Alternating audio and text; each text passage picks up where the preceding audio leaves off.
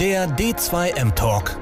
Gespräche zum Wandel der Kommunikation mit Thorsten Ising und Björn Negelmann. Der D2M Talk. Jeden Dienstag von 15.30 Uhr bis 16.15 Uhr. Hallo und herzlich willkommen. Ich darf alle ganz herzlich begrüßen hier zu einem weiteren D2M Talk am Dienstagnachmittag. Mein Name ist Björn Negemann von Kongress Media und ich habe hier äh, jeden Dienstag die Ehre, normalerweise zusammen mit meinem Co-Moderator, dem Social-Media-Experten Thorsten Ising, hier spannende Gäste zum Thema der Wandel der digitalen Kommunikation und äh, dem Wandel rund um das Thema Social-Media-Marketing und Management äh, zu begrüßen und äh, mich mit Ihnen unter, zu unterhalten. Normalerweise mit Thorsten Ising, heute mal ohne Thorsten Ising, weil er leider verhindert ist. Dafür aber mit einem äh, spannenden Gast und äh, da mache ich gleich die Bühne frei. Da darf ich heute an hier neben mir auf der kleinen virtuellen Bühne die Laura Freutel bei mir begrüßen. Hallo Laura. Hallo, hallo, schöne Grüße an alle. Ja, ich freue mich ganz herzlich, dich hier äh, mal im Gespräch zu haben. Du warst ja schon öfters mal bei uns äh, als Referentin äh, auf äh, verschiedensten Veranstaltungen mit dabei. Du bist eine absolute Social Media Expertin im Thema B2B-Kommunikation. Darüber wollen wir sprechen. Hast verschiedenste ja, hast du einen kleinen Exkurs gemacht, mal so gelernt in der Agentur, ausgewichen äh, auf die Unternehmensseite, dort jetzt jahrelang sozusagen die Accounts und die Unternehmen vorangebracht und jetzt bist du gerade jüngst wieder auf die Agenturseite gesprungen und da freut es mich natürlich hier, dich mal dabei zu haben. Ja, cool. Vielen, vielen Dank für die Einladung. Ich freue mich auch äh, ja. und äh, bin gespannt, worüber wir heute in den nächsten 45 Minuten reden werden. Genau. Auf Löcher mich also gerne. Genau. Ja. Das, du bist aber schon wieder im Büro oder? Ich bin im Büro. Ich bin auch gerade, ich bin ein bisschen traurig. Ich wollte eigentlich, wir haben ein super fancyes Büro äh, in der Schanze, ganz äh, Social Media-like quasi. Und es sieht auch wirklich ganz schön aus. Viele Etagen sind sehr, sehr schön ausgebaut und fancy. Und ich bin jetzt gerade hier heute in einem, ich würde mal sagen, eher schlichteren äh, Meetingraum. Aber ich wollte mich ein bisschen zurückziehen, um nicht, wir haben halt viel äh, offenes Großraumbüro, sieht immer total nett aus. Aber da jetzt so 45 Minuten die anderen zu beschallen, dachte ich, das kommt vielleicht nicht ganz so so gut. Deswegen bin ich jetzt tatsächlich, habe ich mich gerade zurückgezogen in einen kleinen Meetingraum. Genau. Wir haben ein voll tolles Fancy-Büro. Wer, wer, ist wir? Ich sprach ihm schon, du bist bei Panke, aber vielleicht erzählst du noch mal ein bisschen. Wer, wer seid ihr? Genau, ich bin bei der äh, Agentur Panke Markenmacherei jetzt seit ehrlicherweise genau zwei Monaten, also echt noch ein Frischling quasi. Ähm, und ich bin tatsächlich, ja, ich war, wie du schon ein bisschen erzählt hast, ich war ja, ich bin gestartet vor boah, zehn Jahren ungefähr auf Agenturseite, damals noch in Bremen bei der Team Neustar ähm, und habe da sozusagen meine, meine Karriere begonnen. Man würde vielleicht sagen, als Community Manager würde man jetzt heute, glaube ich, so die Stelle beschreiben. Damals gab es das in dem Sinne noch gar nicht, weil da war auch vor zehn Jahren, wenn man da zurückdenkt, Social Media sah noch ganz, ganz, ganz, ganz anders aus. Und äh, genau, da war ich äh, eine Zeit lang und wurde dann damals geheadhuntet bin nach Hamburg gekommen, äh, habe damals im Headquarter bei Engel und Völkers angefangen, im Team der digitalen Transformation, immer mit einem Fokus auf Social Media. Ganz viel Beratungsarbeit, damals ganz viel Aufbauarbeit und bin dann von Engel und Völkers zu Olympus gegangen, also auch immer noch B2C, äh, sogar sehr ja, konkrete B2C-Case arbeitet. Ähm, das erste Mal Thema Influencer-Marketing mit aufgebaut. Da haben wir auch einen sehr, sehr spannenden Case. Ich glaube, so sind, äh, sind du, sind wir auch quasi damals das erste Mal in Berührung gekommen, weil wir ähm, den, den Case Olympus Pen Generation vorgestellt haben. Da sind meine Kollegin und ich viel auf den Bühnen rumgetingelt, weil damals, das war halt sieben Jahre ungefähr vielleicht her, nicht ganz, äh, alle irgendwie wissen wollten, hey, warum hat das so gut funktioniert? Ihr seid ausverkauft mit eurer Kamera, wie kann das sein? Und das über Influencer Marketing, ganz spannende Zeit, viel Events gesponsert, von der Fashion Week bis keine Ahnung was und auf europäischer Ebene eben komplett das Thema Social Media aus ausgerollt, Strategien mit Agenturen gearbeitet, Kampagnen gemacht und das war eine sehr, sehr spannende Zeit. Hatte dann tatsächlich wirklich einen kleinen Exkurs auf Verlagsseite bei Gruner und Jahr und bin dann von der Verlagsseite zu Habak Lloyd gegangen, äh, war da die letzten Jahre knapp vier Jahre wirklich tätig, also wirklich dann, ich sage jetzt mal in Anführungsstrichen, dirty B2B-Business, also wirklich Containerschifffahrt, äh, Logistik, äh, mehr B2B, wage ich mich mal fast aus dem Fenster zu lehnen, gibt es gar nicht. Und ich stand auch damals vor der Herausforderung, oh Gott, worüber wollen wir denn, warum sollen wir denn auf Social Media präsent sein? Und äh, genau, haben aber ganz erfolgreiche Kanäle ähm, aufgezogen, ähm, sehr, sehr erfolgreich, soweit, dass irgendwie OMR, die Online-Marketing-Rockstars Ende des Jahres gesagt haben, hier Best Practice Case, ähm, Kanäle to watch äh, und es war, war so ein kleiner Ritterschlag, habe ich mich auch sehr gefreut, aber mich zeitgleich eben auch gefragt, wie geht's denn jetzt weiter, ähm, wenn wir doch jetzt gefühlt so ein bisschen den Peak erreicht haben. Was wäre so das nächste, was man machen kann? Und da kam dann erfreulicherweise äh, Panko um die Ecke und meinte, Laura, hast du nicht Lust für uns zu arbeiten? Und hier hat sich ganz, ganz viel Spannendes getan. Panke kennt man ja oder man, ich glaube, viele Leute sind auf jeden Fall schon mal mit Produkten von Panke in Berührung gekommen. Unter anderem zum Beispiel der Merci Weihnachtswerbespot. Ich glaube, den Jingle hat jeder irgendwie so sofort im Kopf. Merci, dass es dich gibt. Und äh, wenn man mal so wenn man die Zeit hat und Fernsehen guckt und sich dann Fernsehwerbung anschaut, dann sind wahrscheinlich jeder zweite Fernseh Fernsehwerbespot gefühlt von Panke. Ähm, also sehr, sehr viel Food, aber auch andere äh, Branchen sind dabei, die überwiegend vielleicht in den letzten Jahrzehnten, kann man schon sagen, ähm, klassisch betreut worden. Aber, und das ist ja der Wandel der Zeit, das ist ja auch genau euer Thema, Björn, es hat sich halt eben total viel getan und viele Kunden sagen, hey, wir machen doch auch Social Media, wir brauchen auch da eure Beratung und eure Kompetenz. Ähm, und so hat Panke sich entschieden, eine Digital-Unit zu gründen, ähm, hat das gemacht, hat es aufgezogen und dort ähm, bin ich Director für den ganzen Social Media Part. Genau, und da betreuen wir unter anderem eben viele Food-Kunden, aber auch ein bisschen was anderes, äh, zum Beispiel im Bereich Batterien, äh, Bereich E-Scooter, äh, Startups, also wirklich kunterbunt die ganze Bandbreite. Und das ist echt gerade eine spannende Herausforderung, macht extremst viel Spaß, gefühlt jede Stunde in eine andere Markenwelt einzutauchen, in die Herausforderung. Und das war auch genau das, was mir so ein bisschen gefehlt hat, dieses, ähm, bei, bei Habak-Lloyd hatten wir ganz, ganz viel aufgebaut und es war irgendwie jetzt so, okay, cool, meine Arbeit ist ein bisschen getan und jetzt freue ich mich wieder. Und das war genau auch der Move, warum ich so gebrannt habe, als, als äh, der Lars Lamas, der Geschäftsführer, gefragt hat, hey Laura, willst du nicht hierher kommen? Ähm, weil ich irgendwie gemerkt habe, boah, diese Challenge, da reinzugehen und unterschiedlichsten Marken zu helfen, ähm, sich im Social-Media-Bereich zu etablieren, dafür, das, das hat mich total gecatcht und äh, da freue ich mich auch gerade jeden Tag drüber, irgendwie da zu helfen.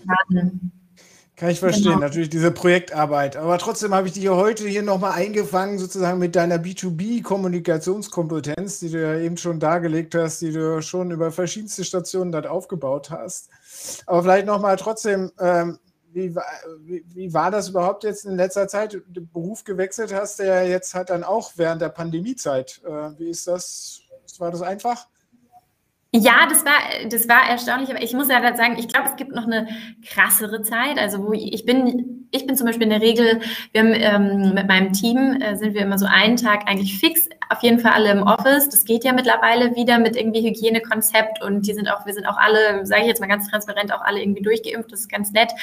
Ähm, hier gab es auch tatsächlich hier in der Agentur eine Impfkampagne und so. Das ist ganz, ganz nett. Äh, da vor ein paar Wochen, wo es noch nicht der Fall war, als ich gestartet bin, waren noch nicht alle ganz durchgeimpft und war es halt immer mit Tests. Ähm, also genau, mit Hygienekonzept konnte ich quasi auch teilweise im Office starten. Ich muss sagen, das hat auch sehr gut getan und das Office hier ist auch sehr nett und die Leute sind alle sehr nett und irgendwie muss ich sagen, das tat auch echt gut, nach so einer langen Durststrecke im Homeoffice auch mal wieder zurück im Office zu sein. Aber also man ist jetzt gar nicht virtuell gestartet, virtuelles nee, Onboarding, sondern Glück, gleich Ich muss sagen, rein. zum Glück nicht. Nee, zum Glück nicht. Ich bin hier in diesem schönen Office und ähm, treffe auch ab und an irgendwie Kollegen. Natürlich ist es noch nicht voll besetzt. Ich weiß auch gar nicht, ob es jemals wieder so, ob die Arbeitswelt hat sich ja auch total verändert und wer weiß, es sind hier ungefähr 280 Mitarbeiter. Wer weiß, ob man wirklich mal 280 Mitarbeiter hier im Büro an einem Tag haben wird im Zweifelsfall Zweifelsfall würde ich jetzt mal sagen, nein. Aber es ist, tut schon gut, sein Team irgendwie regelmäßig zu sehen und andere Kollegen und ein Sparing zu haben und auch mal zu sagen, hey, ein Meeting, lass uns das doch mal im Office machen. Und dafür bin ich sehr dankbar, dass ich nicht virtuell starten musste. Ich habe ein paar Kollegen in meinem Team, die schon vorher da waren, die sind virtuell gestartet und ich glaube, das ist schon eine Herausforderung. Auch so ist es manchmal eine Herausforderung. Ne? Dann sitzt man irgendwie zu Hause und würde sich gern austauschen oder braucht mal kurz ein Sparing und dann muss den Termin einstellen und so. Aber das kennen wir ja. Aber ich konnte tatsächlich in so einem Hybridmodell eigentlich anfangen und dafür bin ich auch sehr, sehr dankbar. Ja. Schön. Jetzt kommen wir mal zu dem äh, Aufhänger von heute. Wir wollen ein bisschen über äh, Innovationen im B2B, in der B2B-Kommunikation sprechen. Du hast ja bei Hapag-Lloyd viel gedreht und viel vorangebracht. Äh, können wir vielleicht nachher nochmal im Einzelnen darauf eingehen, aber vielleicht mal so als Einstiegsfrage, wie innovativ spannend kann bzw. muss Social Media oder ja, muss, muss der B2B-Kommunikation im digitalen Bereich vielleicht mal allgemeiner äh, heute sein? Ja, also ich finde immer generell, ich bin auch damals gestartet bei Habak-Lloyd oder ich, sah, ich weiß noch ganz genau, ich weiß es noch ganz genau, wie ich sogar im Bewerbungsgespräch saß und dachte noch, als ich da saß, was machst du eigentlich hier?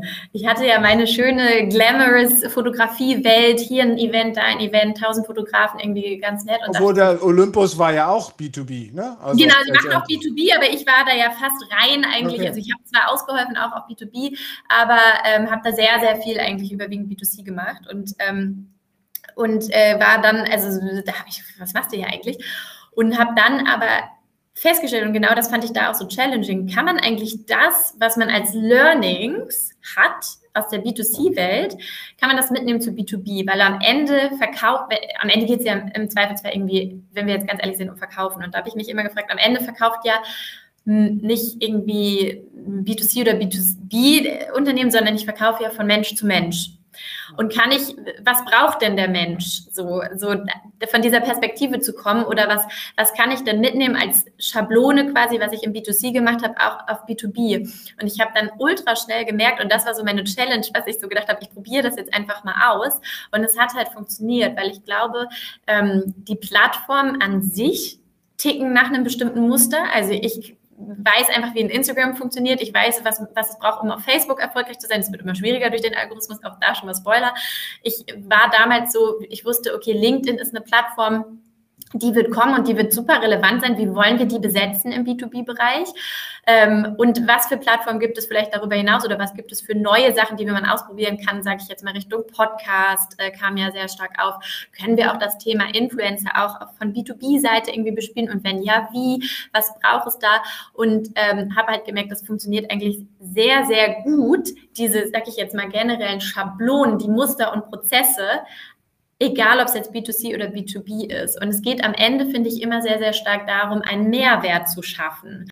Und dann ist immer die Frage, wenn ich jetzt irgendwie einen Kanal aufmache, egal für was für eine Art von Unternehmen es geht, welchen Mehrwert biete ich den Usern, also oder den Followern, Abonnenten, die ich da draußen habe. Und das muss ich mich immer, immer, immer, finde ich, bei jedem Kanal fragen, was biete ich denn jetzt gerade für einen Mehrwert? Warum sollte man mir folgen? Oder, oder wenn es den Kanal schon gibt und ich will was optimieren, welchen Mehrwert kann ich denn hier geben? Warum folgen die mir denn? Welchen Grund haben die mir gerade zu folgen? Und das kann ja ganz unterschiedlich sein. Ist das irgendwie emotional?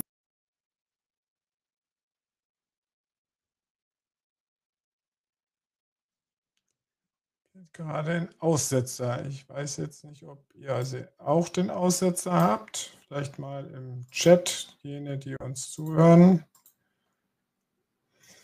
Hm, hm, hm. Die Laura hat auch ein schlechtes Signal bei mir. Ich hoffe, wir hören sie gleich wieder. Genau, ich bekomme ja über unseren Chat schon gesagt, dass wir da ein Problem haben. Ich hoffe mal, das löst sich gleich wieder. Ich hole sie mal von der Bühne runter und hier wieder drauf, aber das bringt auch nichts. In der Hoffnung, dass ich das, ich schmeiße sie mal einfach raus. Obwohl, da weiß ich nicht, ob ich es sie wieder reinkommt, so ohne weiter. Jetzt ist sie sowieso raus, jetzt ist sie wieder da. So. Ja, ich bin, glaube ich, Das ist die Technik. genau. ich habe gerade schon panisch nach meinem Handy gegriffen. Ja, ich habe gerade schon panisch nach meinem Handy gegriffen und wollte mir einen äh, Hotspot machen. Ich hoffe, jetzt hält die Verbindung, sonst richte ich das gleich hier mal eben nebenbei ein. Alles gut. Ähm, Genau, nee, äh, und ich glaube, ich war so ein bisschen beim Thema Mehrwert. Also, was, was bringt es denn den Leuten da draußen, uns zu folgen? Und ich glaube, das muss ich mich sowohl für B2C als auch für B2B einfach fragen und den Content dementsprechend dann aufbauen und entwickeln. Also immer zu sagen, mhm. was haue ich jetzt hier einfach nur irgendwie Werbung raus oder was, was kann denn der User da, der Follower da mitnehmen? Ja. Und darum geht es, darum geht's, glaube ich, ein Stück weit. Und das war auch das, finde ich, ganz schnelles Learning bei B2B, dass es halt irgendwie wirklich um dieses Mehrwert schaffen geht und wirklich zu also, gucken. Und das ist eine Besonderheit, die aber Social an sich mitbringt. Hier ist wirklich der Kunde König. Also der kann mir ganz, ganz, ganz, ganz deutlich zeigen, was er will, worauf reagiert er, mit was, mit welchen Sachen, mit welchem Content interagiert er und dann wirklich auch zu sagen, damit, weiß ich nicht, wenn ich jetzt eine, einen Redaktionsplan plane und habe meine, irgendwie meine Posts, mit denen ich rausgehe, aber mit der bestimmten Art von nicht interagiert, dann muss ich ja meine Learnings daraus ziehen und sagen, vielleicht ist es einfach für die Leute interessant. Entweder vom Inhalt her oder vom Format her, wie ich es mir gedacht habe. Und dann wirklich so reflektiert zu sein und zu sagen, okay, da muss ich das anpassen, muss ich das optimieren. Also es geht ganz viel um dieses, was will denn, was braucht der Follower, wie kriege ich es hin, irgendwie das so zu optimieren, mhm. dass er das annimmt und damit interagiert.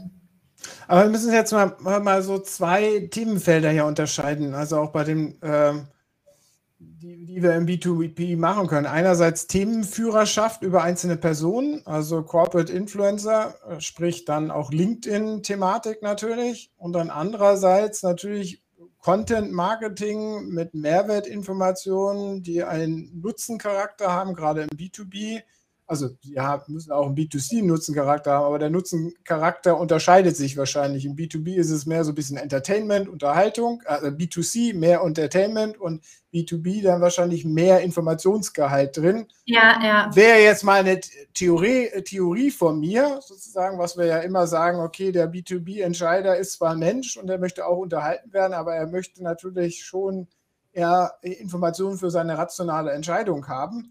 Ja. Ist das noch so oder hat sich das, hat sich da etwas geändert?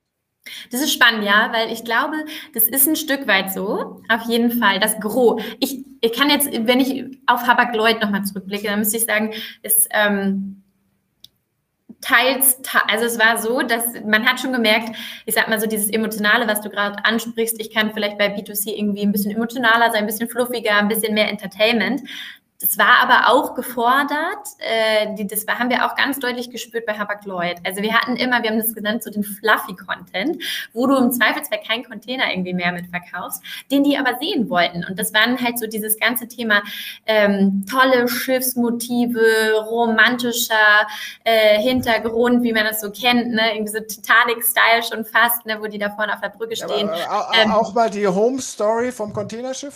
Die Home Story oder wie leben die Leute, das geht ja schon fast in so ein lehrreichen Ding, aber wie leben die Leute auf hoher See? Oder einfach mal so kleine Snippets wie, da springt, die sehen ja auch krass, also die sehen ja Wale, die sehen Delfine, das sind dann tollste Bilder irgendwie. Und das ist ja schon eher so Richtung Entertaining, da verkauft man vielleicht nichts mit. Und zeitgleich musst du natürlich, und das wollen sie ja auch, Infos haben, wie kriege ich eigentlich meinen Container von A nach B, wie wenn wir ein neues Tool draußen haben, das dazu informieren, wie komme ich da eigentlich auf der Website drauf, vielleicht ein kleines Tutorial, das haben wir mal ganz deutlich gemerkt, ähm, Hapag-Lloyd ist ja auch sehr, sehr global, eines der globalsten Unternehmen irgendwie der Welt. Und dann kam halt immer viel, viel äh, über, also wir haben richtig viel Community und auch Kundenmanagement gehabt, eben über Social Media. Die Leute haben dann was gesehen und brauchten noch mal eine konkrete Erklärung. Oder haben irgendwie gesagt, mein Container ist irgendwie noch nicht angekommen. Zu Corona das große Thema, weil viele Häfen waren ja gesperrt, es konnten oft nicht Crewwechsel stattfinden und so weiter. Und dann waren wir auf einmal der Kanal eben, was schon in Richtung News ging. Wo ist dein Container? Wo findest du den? Wir haben hier einen Tracker auf der Webseite. Guck mal, da brauchst du so und so kannst du da klicken und dann weißt du wieder, wo dein Container ist. Oder halt, wenn man jetzt an so News denkt, wie zum Beispiel die Evergiven, wo der Suezkanal blockiert war Anfang des Jahres. Da waren wir zum Beispiel ultra schnell mit News draußen und haben die Leute abgeholt, haben gesagt, das und das passiert.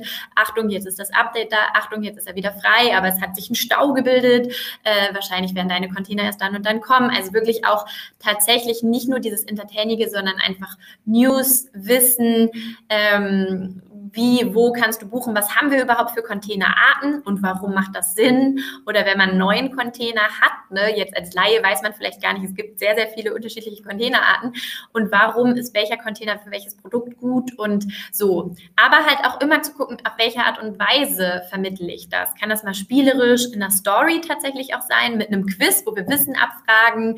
Ähm, wo wir wirklich auch oder wir ähm, über spielerische Art und Weise Routen erklären, wo fährt eigentlich das Schiff lang und weißt du, wo das gerade ist und so, also auf eine Wissen und, und ähm, Infos vermitteln, aber teilweise auch, wo möglich ist dazu, wo es möglich ist, auch auf eine entertainige Art und Weise. Und damit sind wir sehr, sehr gut gefahren. Und natürlich gibt es auch immer mal wieder Sachen, einfach, ist ja auch ein börsennotiertes Unternehmen, wo es einfach heißt, hier äh, der und der Forecast erreicht und so weiter. Also wirklich börsenrelevante Infos, die sind dann vielleicht auch mal eher trocken irgendwie vermittelt.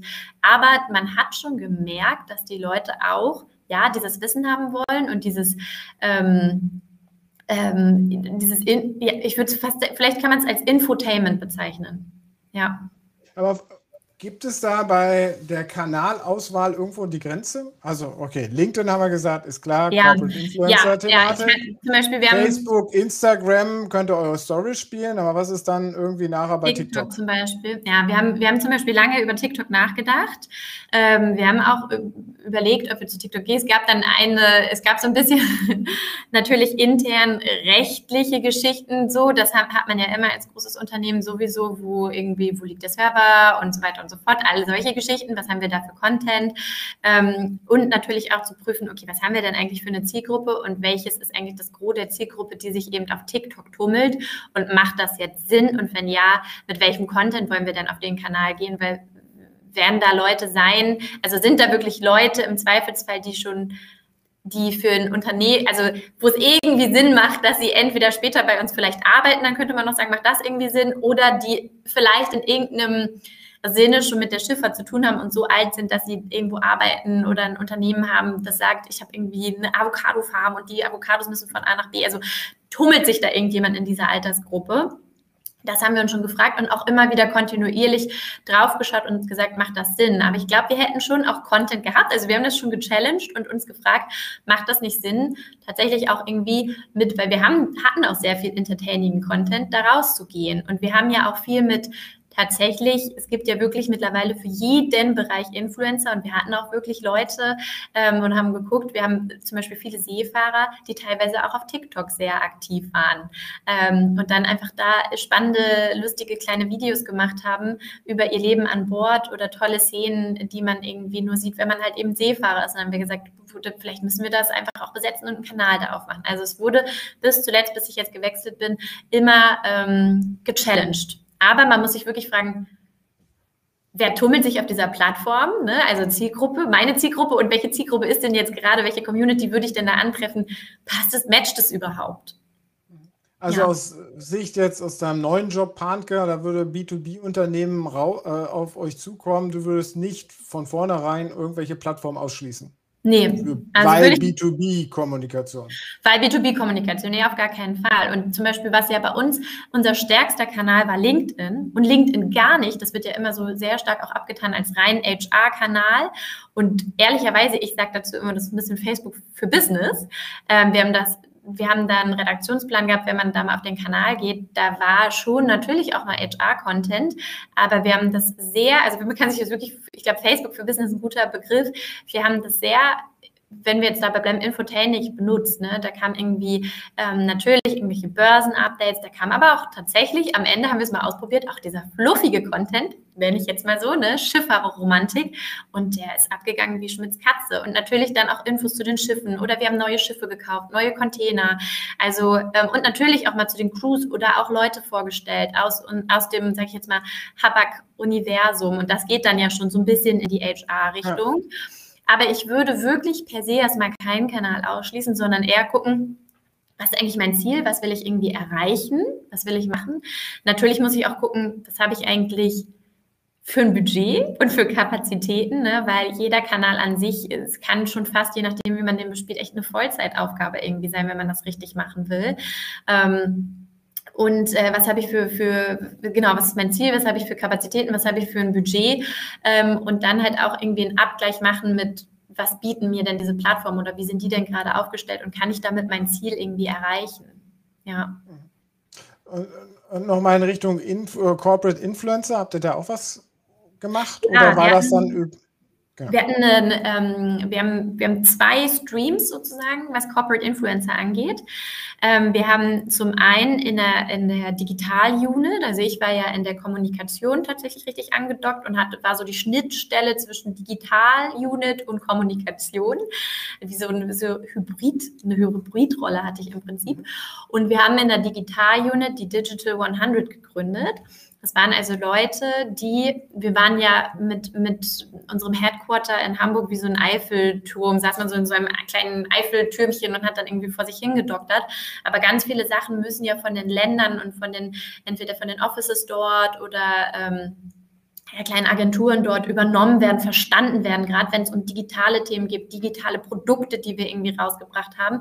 Und dafür zum Beispiel gab es eine Digital 100, das waren so interne Influencer, die dann quasi ja alles Wissen rund um die Digitalisierung vermittelt bekommen haben, aber auch weitergetragen haben ähm, an andere Mitarbeiter, an Kunden, ähm, die auch Content produziert haben auf LinkedIn und das geteilt haben. Und dann hatten wir zeitgleich nochmal sehr, sehr storylastig und sehr, sehr contentlastig die ähm, äh, Storytellers, hier sind die Habak-Leute Storytellers.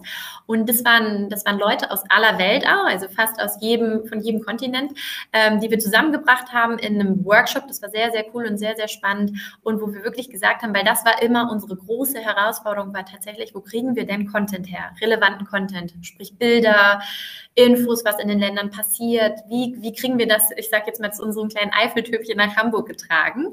Ähm, und da haben wir gesagt, wir brauchen irgendwie Leute, die uns dieses Wissen, die uns diesen Content beschaffen. Und es wird wahrscheinlich einfacher sein, wenn man da überall Leute sitzen hat, die das an einen weitertragen, die wirklich sagen, okay, ich bin hier der Storyteller und ich suche Content oder produziere ihn sogar selber. Das heißt, die haben wirklich eine Schulung bekommen, die waren ganz äh, selbstbewusst danach losgegangen, die haben Fototrainings bekommen, die haben Kameratrainings bekommen, die haben Schulungen zu jeder Plattform nochmal bekommen. Wir haben richtig ein Casting ja. gemacht, wo sich viele Leute intern auch beworben haben, weil sie sich auch gefreut haben und weil sie auch einen bestimmten Prozentzahl ihrer Arbeitsstunden dafür ähm, verwerten durften quasi, richtig freigegeben von ganz oben von der Geschäftsführung. Und das war mega spannend und da kam auch echt viel Content bei rum. Das haben wir auch immer geteilt in, auf Instagram, in unseren Stories oder die haben uns wissen, hey, ich kann dir Kunde XY vermitteln, mit dem arbeiten wir gerade und dann hatten wir da wieder einen guten Interviewpartner oder tolle Bilder generiert oder eine, eine Review bekommen und so. Das war sehr, sehr wertvoll, tatsächlich so als ja, für Content-Kreation. Weil da kam man schon teilweise so an seine, an seine Grenzen. Wir haben zwar oft auch Fotografen losgeschickt, ähm, und wir haben sehr, sehr viel ähm, User-Generated Content auch genutzt und ab und zu äh, auch von Mitarbeitern und äh, Seefahrern äh, und den Crews Inhalte bekommen oder Content bekommen. Aber es reichte halt nicht immer. Es gab immer Durststrecken und dafür waren diese Storyteller ideal. Ich muss aber auch ganz transparent sagen, das ist richtig eingeknickt, als Corona kam, weil dann saßen die ja auch nur noch im Homeoffice. Und da konnten sie auch, dann hat man noch so ein paar Stories gemacht, so Motivational hier im Homeoffice und so, arbeitet Tabakleute im Homeoffice und so. Und dann war das gemacht und dann war es natürlich auch schwer. Und die haben ja auch alle gelitten, wie jeder das kannte, ne? so, oh, oh wie geht's hier weiter? Und dann war es halt schwer zu sagen, hey, ihr müsst jetzt hier die Fahne hochhalten und die durften ja auch alle nicht mehr ins Büro und je nachdem, in welchem Land das war, waren, waren ja auch krasse Geschichten. Und da war, da war es dann halt echt schwer, ähm, äh, mit den Storytellern nicht schwer, weil die irgendwas Blödes gemacht haben, sondern weil es schwer war, weil einfach Corona da so ein bisschen so einen Deckel drauf gesetzt hat. Ja, aber ja. ansonsten kann ich das total, total empfehlen, weil das einfach für, für das Thema, wie, wo kommt denn Content her, essentiell hilfreich war haben wir jetzt schon zwei Punkte sozusagen so als Herausforderung bei der B2B-Kommunikation mit Social Media. Erstmal natürlich Klarheit, äh, irgendwo diesen Nutzwert herauszuarbeiten und danach zu entscheiden, welche Kanäle sind. Und das Zweite ist dann, diesen Nutzwert dann halt auch mit relevantem Content füllen zu können, ausfüllen ja. zu können und den dann zu beschaffen. Gibt es noch mehr Herausforderungen, die du hattest? Also Ganz am Anfang natürlich, also ich sag mal so, die, es ist auch eine Herausforderung gewesen. Habak-Lloyd ist ja ein ähm, sehr traditionelles Unternehmen gewesen. Also das, das finde ich ist eine sehr große Herausforderung gewesen und am Ende auch ein ganz toller, eigentlich ein super cooler Case, wo ich und auch, ähm, ich war ja zwischendurch in Elternzeit, da hat meine Elternvertretung ganz, ganz viel daran auch weitergearbeitet und finde, guckt da echt so mit Stolz eigentlich drauf, fand das richtig cool. Ähm, natürlich auch bestimmte Sachen einfach machen zu dürfen. Also auf politischer Ebene jetzt? Äh, machen wir das? Probieren wir das jetzt aus? Wollen wir so innovativ sein? Ist das überhaupt Tabakleut? Wollen wir so transparent auch kommunizieren? Ich hatte auch zu der Zeit, muss ich sagen, oder ich hatte einen sehr coolen Chef, der mir immer viel den Rücken gestärkt hat. Ich glaube, da haben auch, wenn ich so auf Konferenzen bin, andere Social Media Manager auch mit meiner Herausforderung, einfach schnell Freigaben für Sachen zu bekommen und auch ja. vielleicht mal ähm, Sachen auszuprobieren, äh, viele Formate, die ich auch habe. Also in, ich sage jetzt mal Instagram, Facebook, Co, Social Media ist ja sehr schnelllebig und vielleicht auch mal mit Content rauszugehen, der ähm, minimal von einer angedachten CI abgeht oder nicht vielleicht Hochglanz ist, sage ich jetzt mal, aber der, der, die Plattformen sind so schnelllebig. Du hast vielleicht eine Story, die ist dann 24 Stunden online. Da kann ich nicht einen Invest von XY drauf haben. Da kann ich nicht tausend Stunden noch drauf umdenken und noch den Feinschliff und den Feinschliff machen, sondern es muss vielleicht jetzt schnell raus. Und dafür freie Fahrt zu bekommen, war auch, ähm, war definitiv auch eine Herausforderung oft. Also, ähm, und das hat sich super cool entwickelt, so weit. Also wir haben, haben ja immer viele neue Sachen ausprobiert und haben gesagt, hey, wenn wir so Storyteller haben und Influencer, richtig krasse Reichweiten hat ja eigentlich unser C-Level. Und äh, als ich gestartet habe, niemals im Leben, das war so, was ist Social Media bitte? Und am Ende haben wir halt richtig cool, ähm, unsere Vorstände ähm, bei Habak haben alle ähm, LinkedIn-Account gehabt. Ähm, wir haben Live-Talk-Sessions dort gemacht. Die haben regelmäßig, die hatten ihre eigenen äh, Redaktionspläne, die gehen mit Content raus. Die waren sehr, sehr interessiert und haben halt wirklich gesagt, Social Media ist nicht eine Spielerei. Social Media ist bei uns kommunikativ strategisch gesetzt. Aber und das muss auch erstmal muss erstmal wachsen. Ne? Dieser, äh, also äh, du kannst nicht von vornherein einfordern, ja, der, der C-Level soll jetzt da mal den Vortanzer Tänzer spielen, sondern nee. eigentlich musst du erstmal beweisen an dieser Stelle, dass es ein, dass eine relevante Zielgruppe ist, die gerne mit dem Unternehmen kommuniziert und dann steigen sie auch irgendwann ein, oder nicht? Ja, ja, definitiv. Und äh, auch diesen, diesen Need, also dass die Kunden da sind und die Kunden mit uns eben über diese Plattform ja auch kommunizieren und die Kunden Nachfragen haben. Und ähm, ich war lange Zeit äh, Ghostwriter auch bei uns äh, im C-Level, also auf ganz enge Abstimmung. Und da kamen extremst viele Anfragen von Kunden. Und wenn sie dann sowas natürlich mitbekommen, dass die versuchen natürlich auf schnellen Wege irgendwie Infos zu bekommen. Und das ist dann so, eine, so ein direkter Draht irgendwie. Ähm, und aber auch natürlich bringt in einem Quantenschub so ein Unternehmen äh, in die Modernität und in Innovation. So, hey, ich kann mich mit einem ähm, CEO von Habak Lloyd via LinkedIn connecten und unterhalten und kriege da echt auf schnelle Art und Weise irgendwie die Infos, die ich irgendwie brauche. Ähm, und wenn man jetzt sagt, wir wollen im Bereich der Kundenkommunikation irgendwie nach vorne gehen, weil wir merken, das ist massiv wichtig, dann war das ein richtig, richtig, richtiger Schritt so. Und klar, was du sagst, ne, das kann man nicht von heute auf morgen sagen und sagen, hey, du musst jetzt irgendwie auf LinkedIn sein, weil das macht man jetzt heute so. Und ich glaube, das ist auch ein Stück weit eine Typsache, wie, wie man sich da darstellen will. So. Aber sowas kann man ja ausarbeiten, Strategien dafür schaffen. Aber ich glaube, wichtig war tatsächlich auch dieses Vertrauen und zu sehen, hey, Social Media funktioniert. Social Media ist irgendwie strategisch wichtig für uns. Und da läuft so viel Kundenkommunikation ab und Kundenkommunikation ist ja echt irgendwie für jedes Unternehmen. Ich glaube, weder, also B2C kann sich da auch nicht rausnehmen, einfach das A und O, dass es funktioniert. Und wenn man da nochmal einen Quantensprung nach vorne machen kann, ähm, ja, auf jeden Fall mitdenken, würde ich sagen. Aber das war eine Herausforderung, ja, weil am Anfang war es halt so Social Media öh, und müssen wir dafür jetzt Geld ausgeben und was, was machen wir da? Und überhaupt, hey, das ist ja, wir können das jetzt nicht, wir brauchen da noch eine Freigabeschleife und am Ende haben wir da echt und Aber du hattest da am Anfang die Rückendeckung von deinem Chef, also irgendjemand ja. im mittleren ja, mein Management. Chef auf jeden Fall.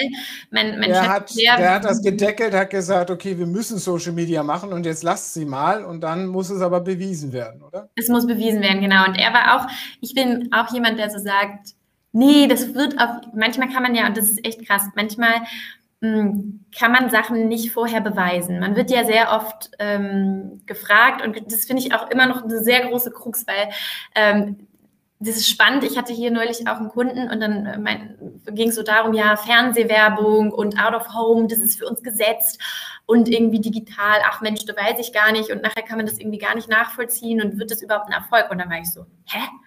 Also wenn wir jetzt über Transparenz reden und über Messbarkeit, also dann bin ich doch noch mal zehn, klar, ich kann auch eine MAFO machen, ne? dann habe ich auch meine Transparenz und Messbarkeit, aber dann bin ich doch zehnmal mehr bei der digitalen Kommunikation, wo ich, wenn ich richtige Cookies setze und so weiter und so fort, im Prinzip die komplette Customer Journey nachvollziehen könnte von, der hat da mal geklickt, dann ist er da gelandet, dann war er da, dann hat er ein Produkt in meinem Einkaufskorb, das hat er wieder rausgeholt, aber drei Wochen später mit einer Retargeting-Kampagne habe ich ihn wieder eingefangen und jetzt hat er gekauft.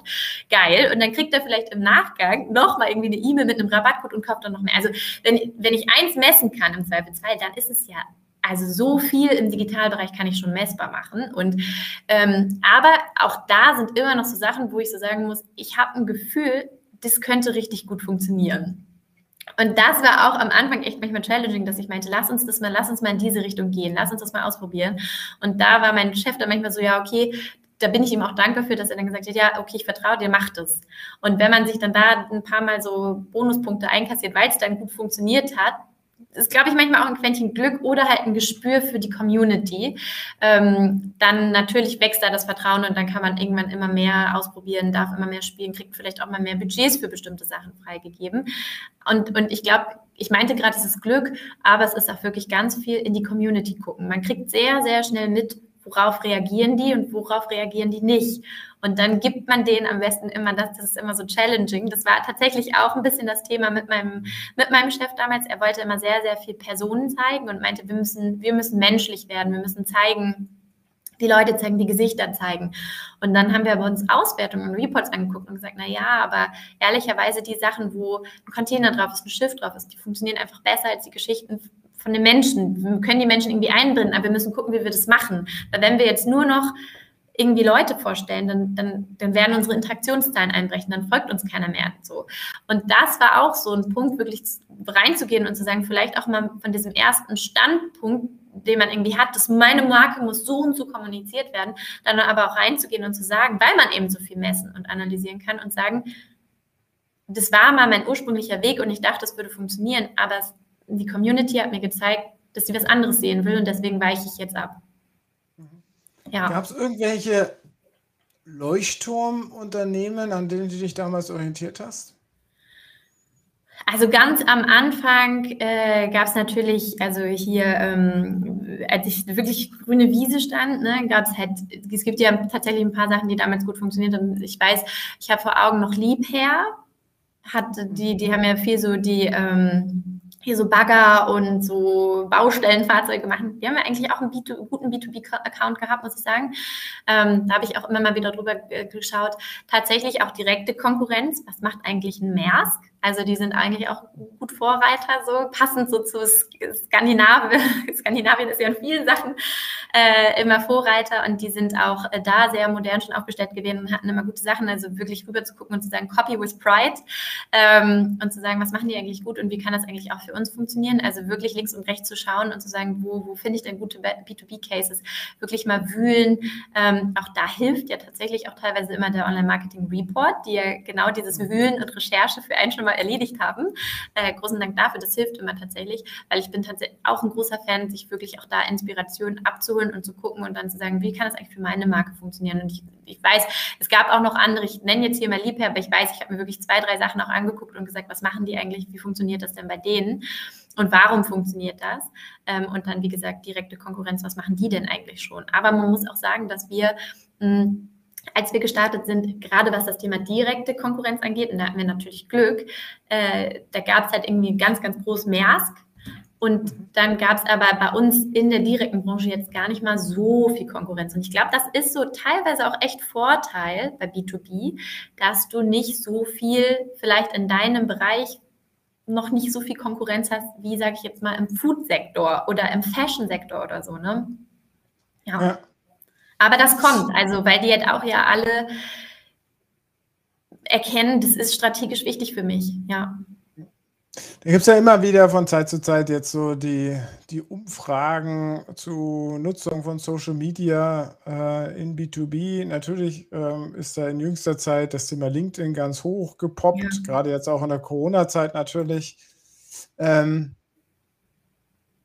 aber trotzdem habe ich immer das Gefühl, ja, das ist noch nicht so richtig strategisch in diesem Bereich so angegangen. Da wird mal hier herumgestochert, da rumgestochert. Ich weiß nicht, ob das nur von meiner Seite so ein Gefühl ist. Ähm, ja, ich frage mich immer, ist das, ist das Gefühl echt? Und wenn es echt ist, warum ist das so? Ähm, äh, also so wie du das jetzt so systematisch aufgearbeitet hast, da wird es halt doch noch viel, noch sehr selten gemacht im B2B-Bereich. Ja, ja, glaube ich auch tatsächlich. Ich glaube, weil es so ein bisschen abgetan wird, noch so brauchen wir das denn eigentlich? Mhm. Also welchen Mehrwert schaffen wir? Dann landet man auch bei B2B immer schnell in so HR-Cases. Ne? Also da gibt es ja manchmal vielleicht so Employer Branding Cases oder irgendwelche HR-Cases, speziell dann auch nochmal in Verbindung mit LinkedIn. Aber man, also ich kann wirklich nur sagen, also für, für Hapag Lloyd, ich würde es für jedes, ich würde für jedes, ich habe mich ja auch schon mal, war das nicht sogar in einem, in, auf einer Konferenz, danach sind auch wirklich Leute zu mir gekommen, da habe ich nicht mehr aus dem Fenster gelesen und meinte so, ich könnte auf Anhieb bestimmt zehn Content Pieces für jedes Unternehmen äh, sofort sagen, was Sinn macht, mit einem Mehrwert äh, rauszuhauen ähm, für jedes Unternehmen, äh, auch im B2B-Bereich. Ähm, das Zitat kann ich mich äh, erinnern, das war beim D2M Summit. Und danach hatte ich wirklich bei LinkedIn sehr viele Anfragen. Ich kann mich noch erinnern an eine Person, die so Industrieklebstoff hergestellt hat. Und, ähm, und dann haben wir wirklich abends auch gesprochen. Ich meinte so, ich halte natürlich mein Versprechen. Sie meinte, es ist irre schwierig, Content zu finden. Und dann haben wir wirklich irgendwie ein bisschen gebrainstormt und hin und her geschrieben und auch einmal telefoniert was sie denn für Content finden konnte äh, oder woher sie diesen Content bekommen kann. Also manchmal muss man ja auch einfach so ein bisschen um die Ecke denken. Ähm, ja. wie, wie, wird das produziert und äh, woher kommt denn das Produkt oder was kann das Produkt? Und ob das bei Industrieklebstoff ist, dass man wirklich dann sagt, weiß ich nicht, man klebt jetzt mal ein Auto irgendwie fest und hebt den dann hoch und es fällt nicht ab oder so. Keine Ahnung, man musste irgendwie in Sachen denken äh, und vielleicht mal um die Ecke denken. Oder man wirklich, wo kommt, wo kann denn Content herkommen? Habe ich irgendwie Leute, im Unternehmen, die eh schon immer Fotos machen und quasi sowieso Influencer sind, aber man weiß es irgendwie gar nicht. Ne? Also da wirklich denken und rumkreisen und ich weiß gar nicht mehr, wie das denn ausgegangen ist, aber wir haben tatsächlich viele Content Pieces zusammen dann nochmal hin und her geschustert. Das war sehr, glaube ich, also ich, mir hat das auf jeden Fall sehr viel Spaß gemacht. Ähm, und ich glaube, die, die, Person war dann auch so, ah ja, stimmt, in die Richtung könnte ich auch nochmal denken. Was jetzt letztendlich bei rausgekommen ist, müsste ich eigentlich nochmal in meinen Chat gehen, das raussuchen und mal bei denen auf dem Account gucken und wühlen. Aber ich glaube wirklich dieses, ähm, ich glaube, die Krux ist halt auch echt immer bei B2B, ja, was haben wir denn für eine Geschichte zu erzählen? Wo kommt denn unser Her? Dann würde ich immer sagen, ja, auf jeden Fall. Also wenn du Abverkauf machen willst, im Zweifelsfall willst du ja irgendwas verkaufen, dann, dann musst du Social Media strategisch auf deine Agenda setzen. Egal ob B2C oder B2B, auf jeden Fall. Und ja, und strategisch ist da wirklich, glaube ich, der Punkt, halt wirklich zu sagen, was will ich denn wirklich jetzt genau erreichen? Wen will ich erreichen? Was habe ich für Content? Wie kann ich meinen Content äh, Social Media gerecht aufbereiten? Ja, und sich das alles zu hinterfragen. Das ist aber kein Hexenwerk und im Zweifelsfall gibt es ja netterweise Agenturen, die einem dabei auch helfen. Ähm, aber ich würde sagen, es muss heutzutage muss es auf die, auf die strategische Agenda. Es ist wie deine Visitenkarte. Wie du früher irgendwie deine Visitenkarten rausgeholt hast, ist heute Social Media deine Visitenkarte. Ja. Jetzt haben wir ja im letzten Jahr ganz viel diskutiert, was Corona verändert hat. Ähm, ist da bei euch jetzt äh, in deiner vergangenen Position bei Hapag-Lloyd, äh, ist da, hat sich Bewusstsein für die Notwendigkeit verschärft? Ich meine, ihr wart ja schon vor Corona ganz gut unterwegs. Du hattest ja bei ja, uns auch mal ja. wieder den Case vorgestellt. Aber ähm, ist es da jetzt einfach nochmal klar geworden, ohne dem geht es gar nicht mehr?